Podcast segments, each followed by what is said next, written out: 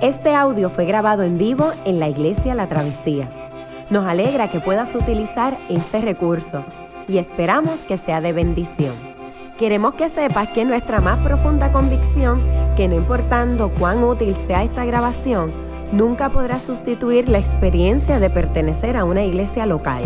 Sería un placer tenerte junto a nosotros en la travesía, pero de no poder ser así, nos gustaría ayudarte a encontrar una congregación donde puedas pertenecer y servir.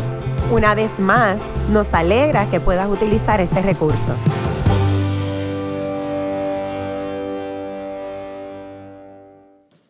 Muy buenos días a todos. Es un placer poder estar aquí y compartir la palabra del Señor con ustedes. Este, como dijo Gerson, mi nombre es Juan José Coto, soy parte del equipo pastoral de la travesía. Usted puede darse cuenta porque hoy me puse el lacito.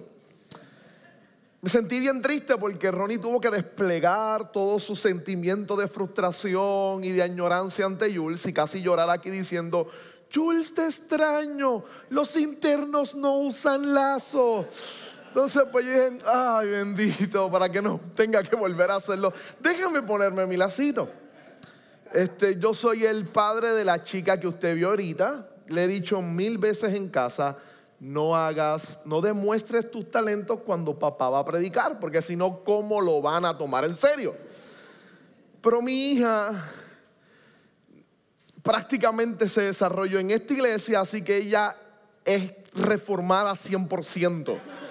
Así que le encanta hacerme recordar que esto depende de la gracia y es por solo la escritura. No tiene nada que ver conmigo. Realmente estamos en una serie de mensajes que de alguna manera han estado cautivando nuestras vidas. Yo quiero simplemente hacer un pequeño recuento de lo que hemos tenido hasta ahora para luego leer la escritura.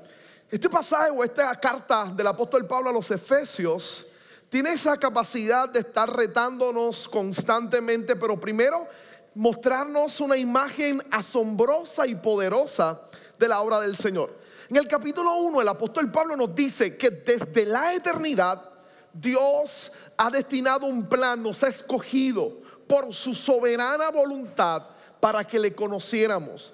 Por gracia lo hizo y despliega toda su pasión y noción en hacernos entender que lo que estamos viviendo ahora no es casualidad, no es producto del azar y mucho menos de nuestras intuiciones o nuestros deseos. Lo que estamos viviendo en el Evangelio en este instante es parte de un plan eterno que Dios tenía reservado y preparado para nosotros. Eso puede ser que abrume de manera impresionante nuestra vida. Sin embargo, el apóstol Pablo pasa a explicar esto de forma concreta. Y culmina ese capítulo 1 haciendo una oración por ellos, pidiéndole a que Dios les abra los ojos del entendimiento, que entiendan el misterio, que vean lo que Dios ha hecho en Cristo Jesús por salvarles y por redimirles. Entonces pasa a hablarnos de todas las bendiciones, las riquezas o los tesoros abundantes que usted y yo tenemos por estar en Cristo Jesús. Y empieza a desplegar toda esa idea de estar en Cristo, de la diferencia de estar muerto y estar vivo ahora, de la magnificencia de la obra de Cristo en la cruz del Calvario.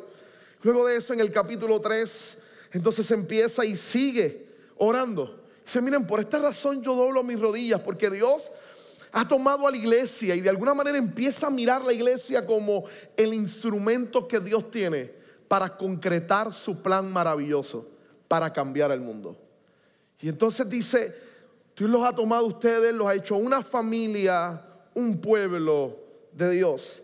Y el capítulo 4, cuando inicia, Yamil la semana pasada nos hablaba sobre cómo entonces Pablo se fija y dice, como Dios planificó esto, como Dios lo concretó en Cristo Jesús, como Dios nos ha escogido y nos ha hecho una familia, valoremos esa unidad, vivamos en esa unidad. Y ahora en los próximos versos va a pasar a decirnos, ya que vamos a vivir en esa unidad, ¿qué tal si aprendemos a imaginar lo que es la vida en el Evangelio? ¿Qué tal si aprendemos a imaginar lo que es la vida en el Evangelio? Exactamente eso es lo que vamos a hablar en esta, en esta tarde del Señor y es la vida en el Evangelio. Así que le voy a invitar a que esté de pie, tome su boletín, acompáñame a Efesios capítulo 4 versos 17 al 32. Efesios capítulo 4, versos 17 al 32. Leemos la palabra del Señor en el nombre del Padre, del Hijo y del Espíritu Santo. Amén.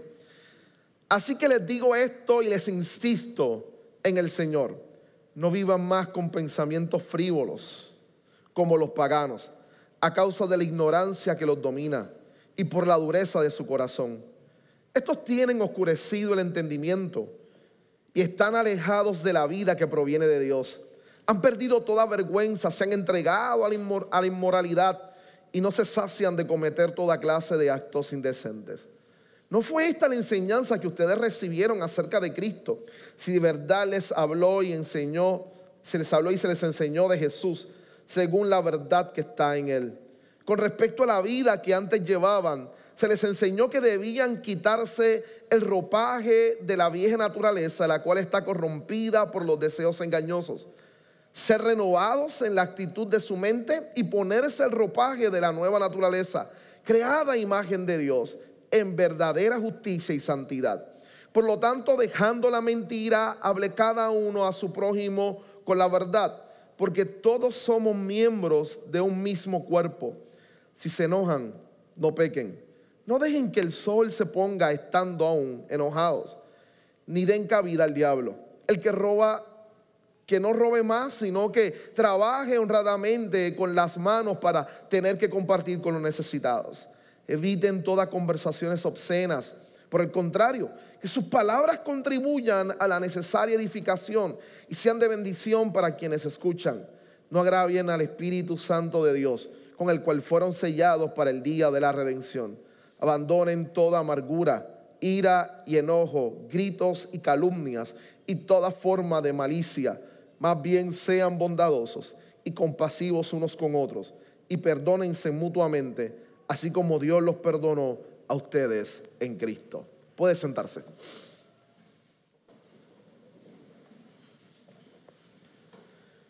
Como les decía anteriormente, estos capítulos nos han conducido específicamente a una especie de narrativa reflexiva.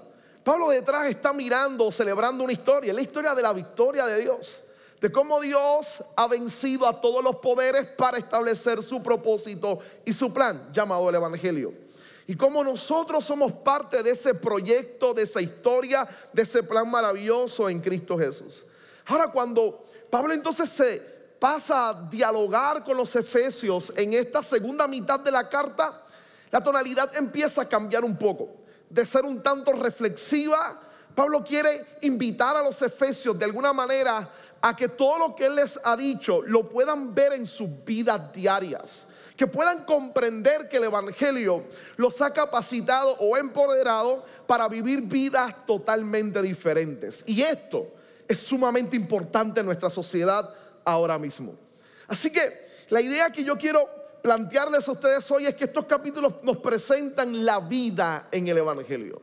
¿Cómo vivimos en el Evangelio una vez sido salvos? ¿Cómo podemos pensar el mundo de manera diferente y distinta? Específicamente como Dios lo ha pensado y como Dios lo está mirando. Así que comencemos con la primera parte y Pablo entonces empieza a hablarnos de la vida exactamente sin el Evangelio la vida sin el Evangelio. Y él hace una reflexión interesante.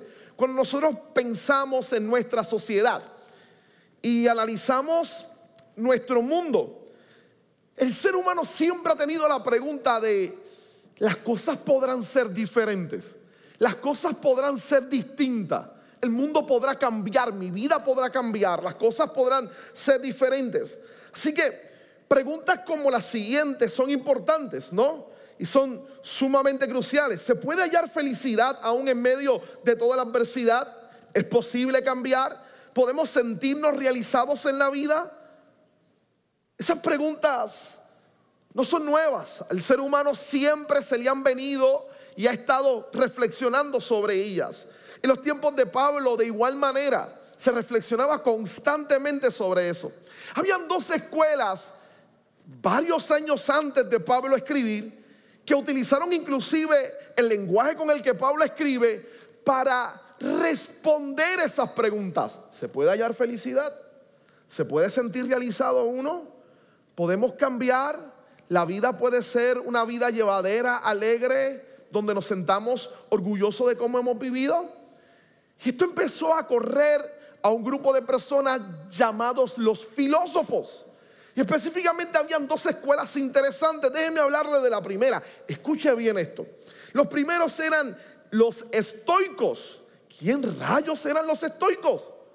Los estoicos eran un grupo de personas que por medio de la reflexión principalmente de su fundador, Zenón de Cito, que había pensado, desarrollado su pensamiento alrededor del año 301 antes de Cristo, mucho antes de Pablo, él establecía la idea de que la vida se puede vivir si empezamos a reflexionar y por medio del uso de la razón construimos todo un modelo de pensamiento que permita desarrollar nuestras virtudes, desarrollar nuestro carácter.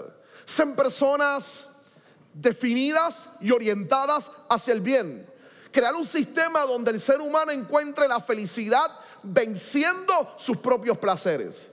Donde podamos encontrar la felicidad aún renunciando a la trivialidad material, a las cosas materiales, a las posesiones.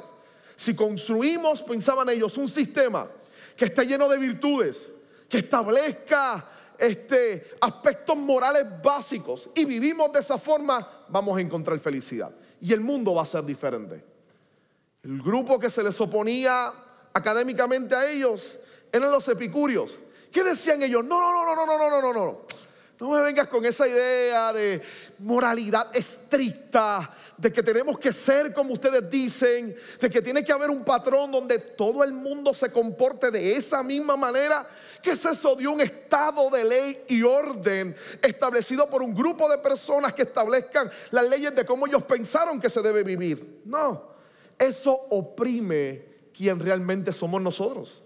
Así que la felicidad se encuentra en tanto y en cuanto permitimos que nuestra verdadera naturaleza se manifieste, que seamos quienes somos nosotros en verdad, que seamos auténticos. Así que debemos ser auténticos para poder vivir de esa manera y así podemos conseguir la felicidad por medio de darle rienda suelta a nuestros deseos. Porque en última instancia esos deseos demuestran quiénes somos nosotros. No son las estructuras, es el individuo desarrollando su vida conforme a sus propios deseos. Si usted ha escuchado eso, es fácil pensar en nuestro presente. Y es que literalmente muchas de estas cosas todavía no las hemos superado. Por un lado, tenemos al grupo de personas que piensan que estableciendo leyes firmes y fuertes, que estableciendo controles, que estableciendo maneras que regulen la sociedad, así la sociedad cambia y los seres humanos pueden alcanzar el bien. Los moralistas, y hay muchos de ellos, incluso déjenme decirle algo, hermano, hermana, amigo o amigo en esta mañana, muchos creyentes confunden cristianismo con estoicismo y apuntan a pensar que el cristianismo se basa en imponer cierta moralidad. Por el otro lado está el grupo de los epicúreos. Y esto es tal vez la descripción más básica de nuestra sociedad postmoderna. Lo importante es la identidad de quién tú eres, despliega cómo tú te sientes, quién eres tú.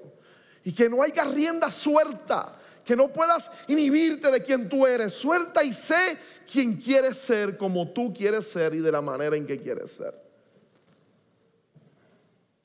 Pablo, con una magistral exposición, nos dice que estos dos sistemas no producen felicidad.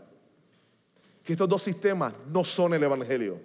Que estos dos sistemas, en vez de producir felicidad, destruyen la vida. Destruyen la vida. Ahora, ¿por qué? ¿De qué manera? Miren los textos de Pablo.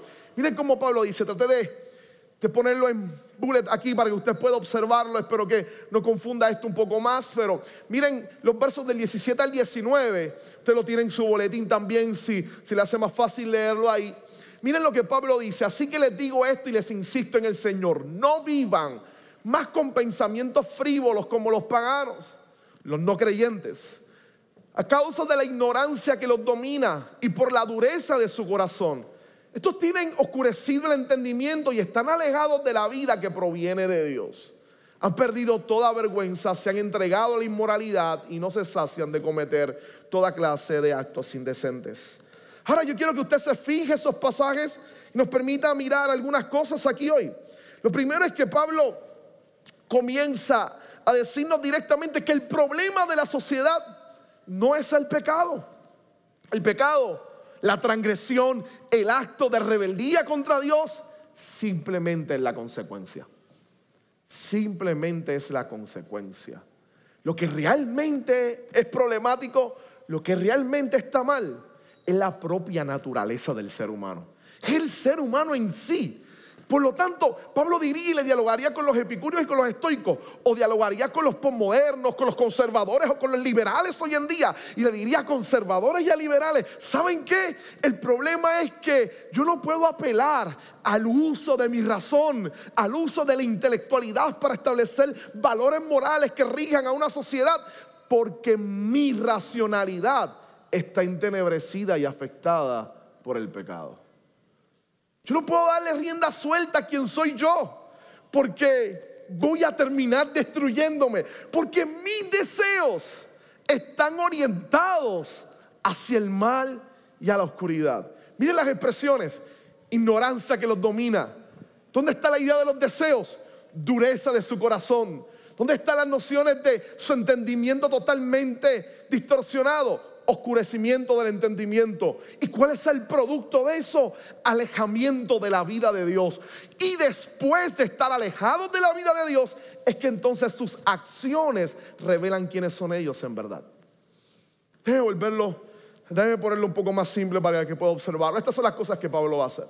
Él le dice de alguna manera, les digo esto e insisto en el Señor, no vivan, no vivan más como la gente no creyente esta sociedad está dominada por la ignorancia, por corazones endurecidos, por entendimientos oscurecidos, están alejados de la vida de Dios como producto de los primeros tres. Y su vida, hermanos, es un caos completo. ¿Qué tal si empezamos con la primera? Ignorancia. Pablo no está diciéndonos aquí, y esto para mí es crucial que podamos presentarlo. Pablo no está diciendo que los creyentes somos superiores intelectualmente al resto del mundo? Para nada. Inclusive a los corintios les dice, hay muchos de ustedes que sean muy brillantes o muy sabios o muy doctos o muy dados. Pablo no está diciendo que el creyente es superior intelectualmente. Pablo no está diciendo que nosotros, por ser creyentes, somos superiores a la hora de analizar la sociedad y el mundo. No. Pablo está apuntando a la idea de que el pensamiento de la gente no cristiana, su manera de valorar la vida y la sociedad está afectada por el pecado. Por lo tanto, sus conclusiones siempre van a ser destructivas y van a afectar su vida. Para Pablo esto no es una batalla de quien sabe más. Esto es una lucha por quien logra alcanzar la vida. Para Pablo, los esfuerzos humanos no logran alcanzar la verdadera vida. Solo Cristo nos alcanzó a nosotros para darnos verdadera vida. Eso es parte de lo que Él constantemente va a estar diciendo. La palabra ignorancia que empieza a utilizar Pablo aquí es interesante porque tiene sentido no de ignorantes como nosotros lo utilizamos hoy en día, sino de vano. En última instancia él dice, es que el pensamiento de ellos es banalidad, es vano. Es un sinsentido constante.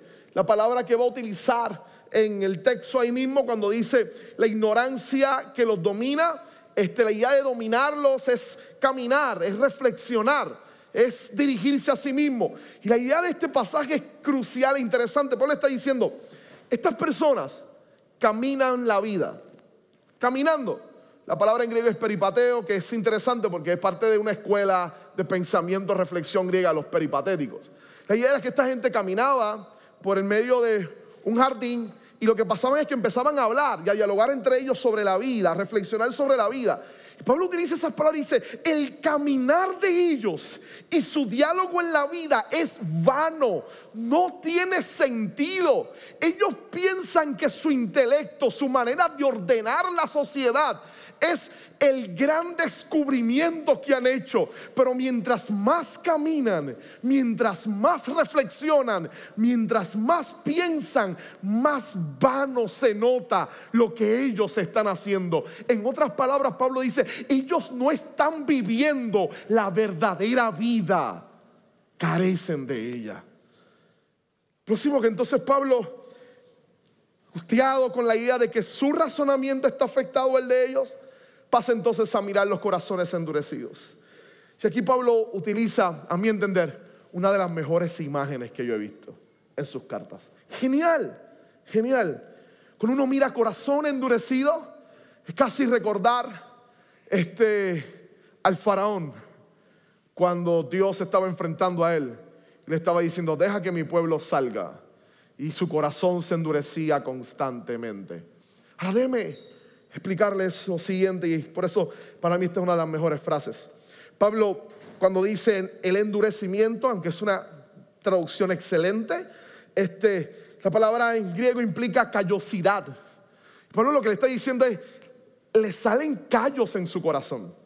Yo quería hacer esto gráfico esta mañana y poner una foto, pero dije, voy a despertar a dos o tres que de seguro se están durmiendo cuando yo vaya por aquí, pero voy a desgustar y a desagradar a la gran mayoría y los voy a perder. Porque la imagen que va a estar en su mente, porque busqué y puse callos grandes. Ah. Y ahí dije, no, Coto, no. La callosidad o los callos es el endurecimiento de unas partes, obviamente, de nuestra piel. Pero escuche bien, porque esa idea de callosidad muestra una imagen que no debemos dejar que se nos escape. Los callos o las callosidades son las capas duras o gruesas de la piel que aparecen cuando la piel intenta protegerse de la fricción y la presión. Casi siempre se forman en los dedos de las manos o los pies. Escuche bien, surgen cuando la piel intenta protegerse de la fricción y la presión y quita sensibilidad. Es una descripción impresionante de nuestra sociedad. Toda su avalancha, tratando entonces de protegerse de las fricciones y los problemas de la vida diariamente pero sus herramientas para protegerse de los problemas, de las fricciones y de lo difícil que es la vida, en vez de hacerlos mejores personas, los insensibiliza. Yo recuerdo tener la oportunidad hace tiempo atrás de predicar en una iglesia y después de terminar de predicar, una, una doctora se me acerca y me pide que ore por ella. Yo gustosamente ya había terminado el, el servicio, oré por ella y estaba bien afectada. Y recuerdo su petición, me dijo, por favor, ore por mí. Me dio su nombre y me dijo, yo trabajo en centro médico. De vez en cuando trabajo en emergencias. Yo tengo que atender a tanta gente baleada, golpeada, herida, usada, lastimada. Y todas las noches que tengo que enfrentarme a mi trabajo, me enfrento a desgracias, a situaciones tan difíciles, a ver la humanidad tan abiertamente que yo siento que he perdido mi capacidad de querer, de amar o de ver algo hermoso o bello. Yo mientras preparaba el sermón para hoy, era casi recordarme a esta muchacha de hace varios años atrás, diciéndome desde su profesión el hecho de enfrentarse a todas las adversidades. Ella fue adiestrada, ella fue preparada práctica y teóricamente para trabajar en esos contextos o en esos escenarios. Sin embargo, toda su educación, toda su capacidad le sirve para tratar de aliviar a las personas, pero de alguna forma no la hace mejor persona. Ella se sentía hundida en una realidad donde estaba tocando la insensibilidad. Entonces, Pablo tiene una visión genial del ser humano. Una de las mejores antropologías que uno puede leer. Genial.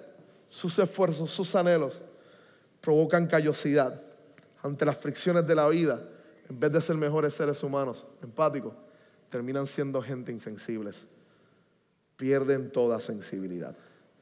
De ahí Pablo entonces pasa hablar sobre el entendimiento oscurecido, su racionalidad, su mente. Interesante porque la palabra que utiliza para entendimiento es exactamente esa. Es, es hacer ejercicio mental, es racionalidad. Pero dice, el problema es que no es que ellos no están pensando, no es que ellos no estén reflexionando, no es que ellos no hagan el ejercicio de pensar, de ver cómo se debe vivir. Es que su ejercicio de pensamiento está oscurecido. Ellos no pueden ver claramente cuál es el problema real. Son incapaces de detectar cuál es el problema correcto. Piénselo. Es usted a las 2 de la mañana con toda su casa con las luces apagadas, deseoso de levantarse a ir al baño a orinar porque el frío está, como dicen en mi barrio, pelú. Su hijo o hija dejó su patineta al frente en el piso de su cama. Todo está oscuro, oscuro, oscuro. Y usted se para medio adormecido. Racionalmente sabe cuál es el camino para ir para el baño. Sabe que el movimiento es tomar la mano, abrir la perilla de la puerta, llegar al baño y hacer lo que vaya a hacer. Usted se pone en el suelo, empieza a hacer lo que sabe que va a hacer, pero no ve todo lo que está allí. Pone el primer pie, echa hacia atrás y es un digno ejemplo de ponerlo al lado de una de las caricaturas más famosas de los Estados Unidos. Acaba de imitar a Homero Simpson y cae para atrás. Usted no nota los peligros que hay en el camino. Usted no nota los peligros que hay mientras camina. Usted sabe lo que tiene que hacer, pero es incapaz de observar las cosas que están ahí, el verdadero peligro, el verdadero mal. Y ahí está apuntando Pablo. Su entendimiento está totalmente oscurecido, así que sus acciones son incapaces. Entonces, ¿qué hace gente que cuando piensa y reflexiona, su razonamiento es incorrecto? ¿Qué pasa con las personas que, aunque están preparadas para trabajar, son insensibles a la voz de Dios, al bien, a la belleza divina, a, la vida real. ¿Qué pasa cuando tienes entonces personas que todo su pensamiento, por más brillantes que sea, está oscurecido porque no pueden observar el verdadero problema de la vida? ¿Qué pasa con ellos? Viven alejados de la vida de Dios. Pablo vuelve a utilizar la palabra vida. Viven alejados de la vida de Dios, están alienados, están separados, alejados de la vida de Dios, de esa vida que entonces transforma, cambia. Es entonces que Pablo dice, como están alejados de la vida de Dios, su vida es un caos. Su vida es totalmente un caos. Ellos no cambian, ellos no transforman, ellos no son diferentes. Su vida es un caos. Su vida es un desastre. Entonces, es una buena descripción. ¿Cuál es la respuesta? ¿Cómo podemos enfrentar esto? ¿Qué podemos entonces hacer? Y es que Pablo entonces habla de la vida del Evangelio. De la vida del Evangelio. Déjenme hablar de los versos 20 al 24 rápido en este instante. Porque Pablo hace algo genial aquí ahora. Y es que hasta el momento, hasta aquí, hemos visto las dos vertientes a las que Pablo pudiera estar dialogando. Incluso con las que nosotros luchamos. Así que esto hace que esta carta sea sumamente relevante para nosotros, seres modernos en nuestra sociedad. Pablo está luchando con las mismas corrientes que luchamos nosotros constantemente. Por un lado, la gente que piensa mi racionalidad tiene la capacidad para establecer la moral. Y las personas que dicen, no, no, no, mis sentimientos, mis deseos, es ser yo mismo lo que me conduce a la felicidad. Entonces Pablo dice, ninguno de los dos está correctamente, ninguno de los dos. Solo se puede ser feliz por medio de Jesucristo. Ahora, antes que usted pueda escribir sus argumentos, antes que pueda levantarse, antes que esto le choque, déjeme aclarar algo. Pablo no está de ninguna manera, de ninguna forma, está rechazando la vida de la mente. Pablo no está diciendo el cristianismo se basa en hipótesis o en ideas absurdas, inconcretas, solo en experiencias. Los cristianos no somos personas que basamos nuestra fe solamente en pensar y en cantar y en sentir. No somos personas que huimos de lo racional, que huimos del pensamiento. No. Ahora, tampoco somos personas que coartan sus deseos que restringen sus deseos. La fe cristiana, principalmente la fe protestante, no es una fe que, que busca silenciar y callar los deseos del ser humano. No, simplemente decimos que la mente y los deseos son importantes, pero están mal enfocados.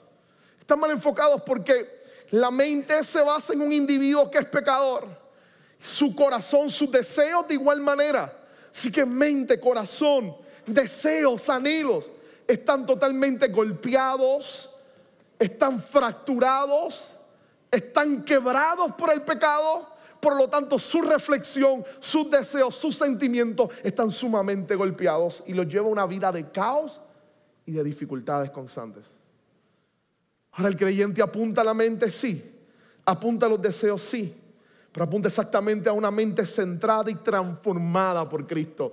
Apunta a deseos transformados y restaurados por Cristo. De manera que una mente restaurada por Cristo es una mente que puede observar concretamente cuál es el problema del mal y vivir la vida del Evangelio. Una persona con los deseos orientados es una persona que pone sus deseos en Dios y que puede sentir y ver cómo sus deseos alcanzan felicidad constante y completa. No es la restricción, es la transformación, la renovación, la restauración de ambas áreas de nuestra vida. Quiero que lo vea, mírenlo en Pablo. Mírenlo en Pablo. Mire estas palabras. No fue la enseñanza en el pensamiento que ustedes recibieron acerca de Cristo, si de veras les habló y enseñó de Jesús según la verdad que está en Él. Usamos nuestra mente con respecto a la vida que antes llevaban. Se les enseñó que debían quitarse el ropaje de la vieja naturaleza, la cual está corrompida por los deseos engañosos. Ser renovados en la actitud de su mente y ponerse el ropaje de la nueva naturaleza, creada imagen de Dios en verdadera justicia y santidad. Creada imagen de Dios, unos deseos transformados, unos deseos cambiados, unos deseos diferentes. Ahora déjeme apuntar a lo primero que Pablo hace aquí para luego ir pasando a la última parte del sermón. Quiero que mire este, este verso, el primer verso que aparece ahí, el verso 20. Y aquí yo voy a preferir utilizar la versión autorizada, Reina Valera del 60, ¿ah? en contra de NBI. Y es que NIV hace una excelente traducción, pero tal vez pierde lo extraño de lo que Pablo está haciendo, porque hace algo que no tiene paralelo en el Nuevo Testamento. Y es que, mire, no fue esta la enseñanza que ustedes recibieron acerca de Cristo. Reina Valera del 60 muestra un poco mejor lo que el texto en griego realmente quiere decir. Más vosotros no habéis aprendido así a Cristo. Hay una diferencia ahí. Yo no sé si usted la nota, espero que sí. Hay una diferencia sumamente grande. Esto no se trata de aprender acerca de alguien, es aprender a alguien. La diferencia con el cristianismo es que esto no se basa en un conjunto de teorías nada más. Esto se basa en una persona. Jesús no es solamente la razón o el objeto de nuestro estudio. Jesús es el sujeto del Evangelio. Es la razón del Evangelio. Es el objetivo del Evangelio. Nosotros somos llamados a conocer a Jesús, a tener una relación con Jesús. Y eso, hermanos, es radicalmente diferente. Cambia transforma, renueva. Hay personas que pueden conocer acerca de Jesús. Puede ser que te encuentres con un profesor, con un filósofo, con un historiador, puede ser que te encuentres con un científico, con una persona que su vida la ha basado estudiando constantemente el cristianismo. Puede ser que te dé una cátedra sobre el mundo antiguo, puede ser que te dé una cátedra sobre papiros, puede ser que te dé una cátedra sobre este desgloses filosóficos de las doctrinas cristianas. Eso no significa que tal persona ha conocido a Jesús. Porque conocer a Jesús es mucho más profundo que eso. Conocer a Jesús implica que Él se ha convertido en el Salvador y en el Señor de mi vida. Y toda mi vida está orientada y dirigida hacia Él para vivir conforme a su voluntad y conforme a su gracia. Esta idea de conocer a Jesús es algo que se ha permitido, se nos ha permitido por medio de la gracia de Dios en nuestras vidas. Sí, del acto de gracia de Dios en nuestros corazones. El acto de gracia de Dios en nuestras vidas. Así que Pablo comienza exactamente con eso, a decirnos, mira, esto tiene que ver con la idea de cómo nos vestimos, cómo, cómo trabajamos con la idea del Evangelio. Pablo va a decirnos ahí, mira, hay que conocer a Cristo, a Él como persona. Luego va a utilizar aspectos de vestirnos, vestirnos, quitarnos el ropaje y vestirnos, quitarnos el ropaje y vestirnos. Constantemente va a estar utilizando eso. Y para mí es genial que lo haga. Lo hacen otras cartas también. Ahora, Déjeme poner este punto bien claro para pasar a mi parte final del sermón hoy. Escuche esto. Este día de vestirnos pareciera ser algo que continuamente tenemos que hacer. Y es un desgloso, una consecuencia de conocer a Jesús. ¿Qué significa eso? Usted no está vestido completamente como dice tal vez Reina Valera y otras versiones Desvístanse del viejo hombre, vístanse del nuevo hombre. Ese nuevo hombre es creado a la imagen de Dios en Cristo Jesús. Jesús es la imagen del Dios invisible, primogénito de toda la creación.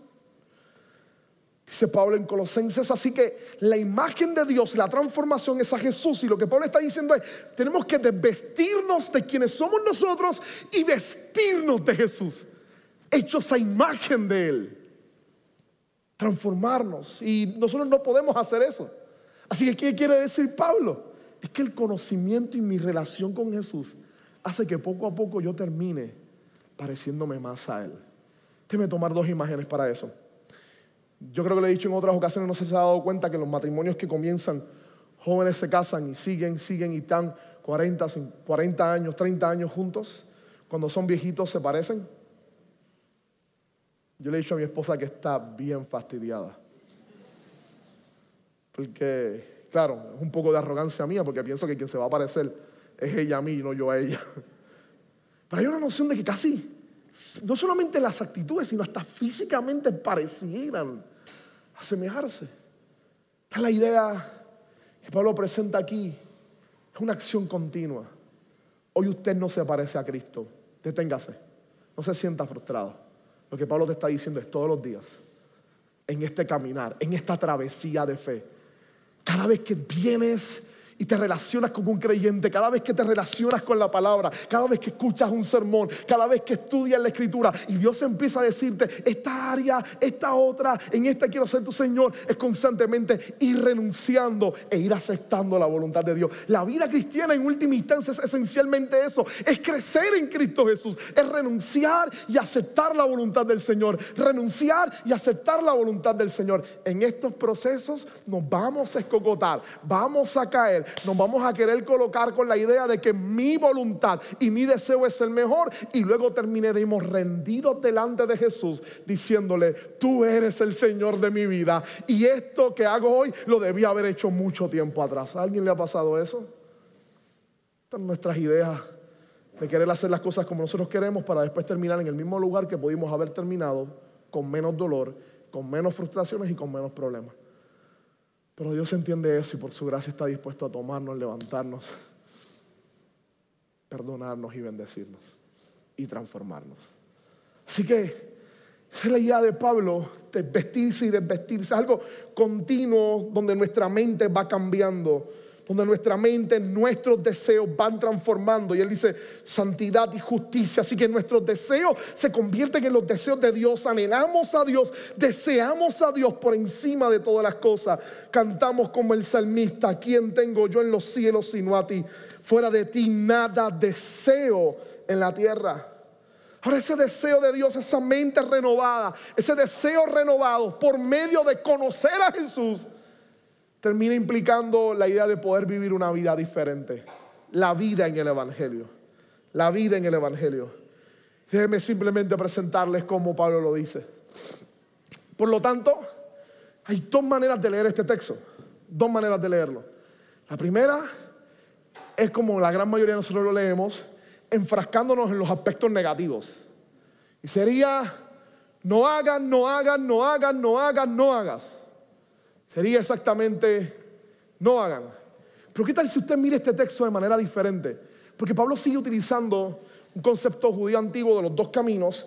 Lo que está diciendo es, en Cristo Jesús nosotros no andamos, aunque actuamos a veces como este camino, no andamos por ahí, andamos en Cristo. Y es verdad, a veces vamos a actuar como si estuviésemos acá, pero la diferencia del cristiano es que está en Cristo Jesús. Así que, ¿qué tal si en vez de enfocarnos en los no hacen, permitimos lo que yo entiendo que es el objetivo de Pablo? Imagina lo que sería nuestra iglesia, nuestro Puerto Rico, si hacemos lo que Dios nos ha capacitado para hacer. Pasajes anteriores dice que fuimos creados para obras, para su gloria desde la eternidad. Así que, ¿qué tal? Mire esto, mire esto, mire esto. Por lo tanto, dejando la mentira, ¿qué tal si de ahora en adelante procuramos hablar con nuestro prójimo con la verdad? Porque todos somos miembros de un mismo cuerpo. Nos vamos a enojar, pero ¿qué tal vez si de ahora en adelante procuramos no permitir que el enojo nos dure hasta que el sol se oscurezca? No permitimos que ese enojo esté ahí. ¿Qué tal si decidimos trabajar? Y mire esto, el que roba, que no robe más, trabajar honradamente. Yo sé que la gran mayoría de ustedes me dice, yo trabajo honradamente. Ahora, mire el cambio radical que Pablo le hace a nuestro objetivo de trabajo. Si hay algo que yo quisiera que usted se quedara con eso, sería esto hoy. Mírelo. Trabaje honradamente. ¿Cuál es el objetivo de trabajar? con las manos para tener que compartir con los necesitados. Dígame si esto no hace del Evangelio algo radicalmente distinto y diferente. Usted ha pensado en trabajar y en ser exitoso en tu trabajo, pero que el objetivo de tu éxito sea poder ganar más para darle más a los necesitados. Imagínese un grupo de personas que diga, esta es, mi, esta es mi meta este año. Yo voy a ser el mejor en mi empresa porque he seleccionado este grupo de personas y este grupo de entidades que trabajan con personas necesitadas y voy a ayudar a estas personas y a estos sectores. Yo voy a ayudar a mi iglesia, yo voy a ayudar a mis necesitados, yo, voy, a, ser alguien realmente dadivoso que esté dispuesto a dar y a bendecir a otros. Piénselo que ese es el objetivo de la razón de nuestro trabajo, la motivación constante. Próximo que dices, en estos tipos de conversaciones obscenas, pero miren, ¿qué tal si de ahora en adelante procuramos que nuestras palabras contribuyan a la necesaria edificación? Que nuestras palabras edifiquen a los demás, que seamos bendición a quienes nos escuchan. ¿Qué tal si deseamos ser bondadosos y compasivos unos con otros?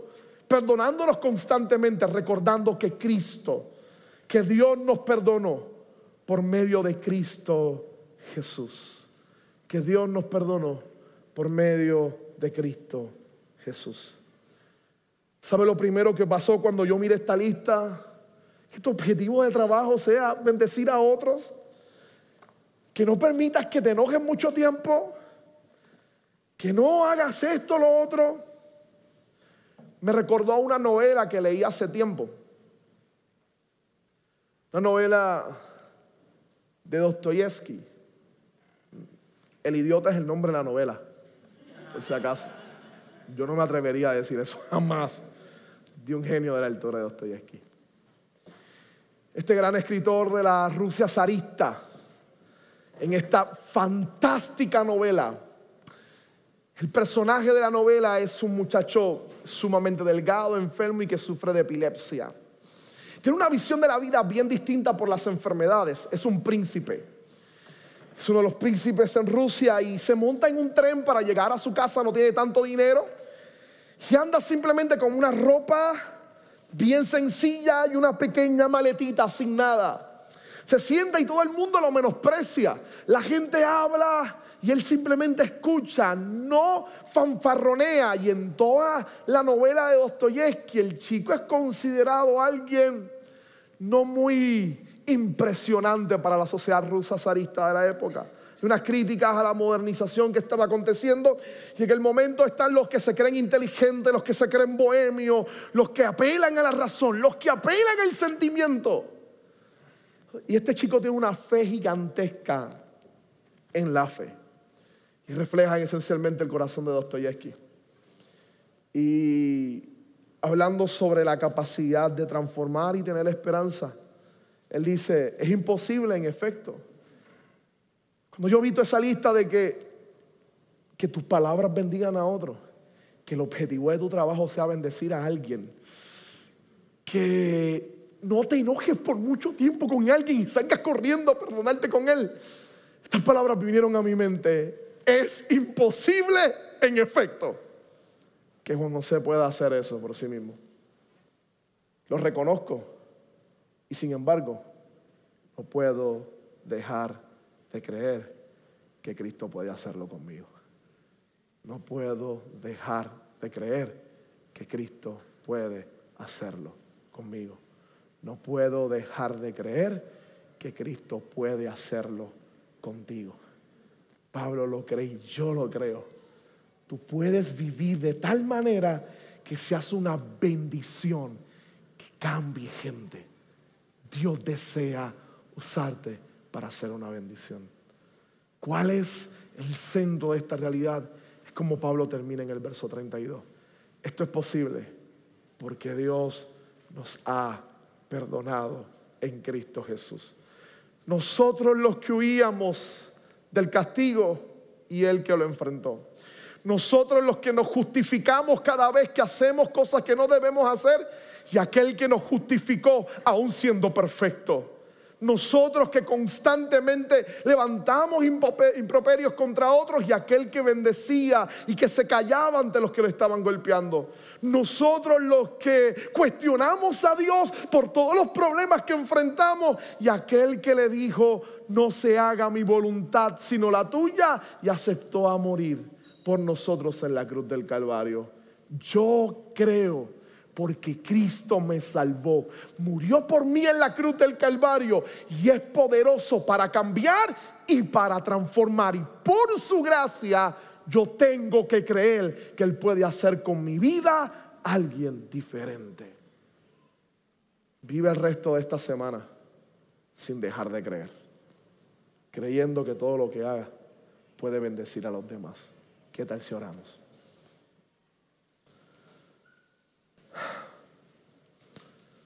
Señor, nuestra vida debe estar anclada en ti, centrada en ti. Pero qué difícil se nos hace a veces poder vivir de esa manera.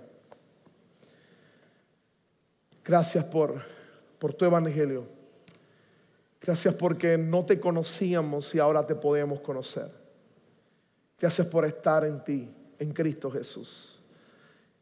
Es nuestra relación contigo la que viabiliza o permite que podamos ser de bendición a otros. Es nuestra relación contigo la, que evita que seamos peores de lo que somos. Es nuestra relación contigo. Y tu sueño y tu deseo es cambiarnos y usarnos para tu gloria. Aquí estamos tu iglesia. Cámbianos hoy.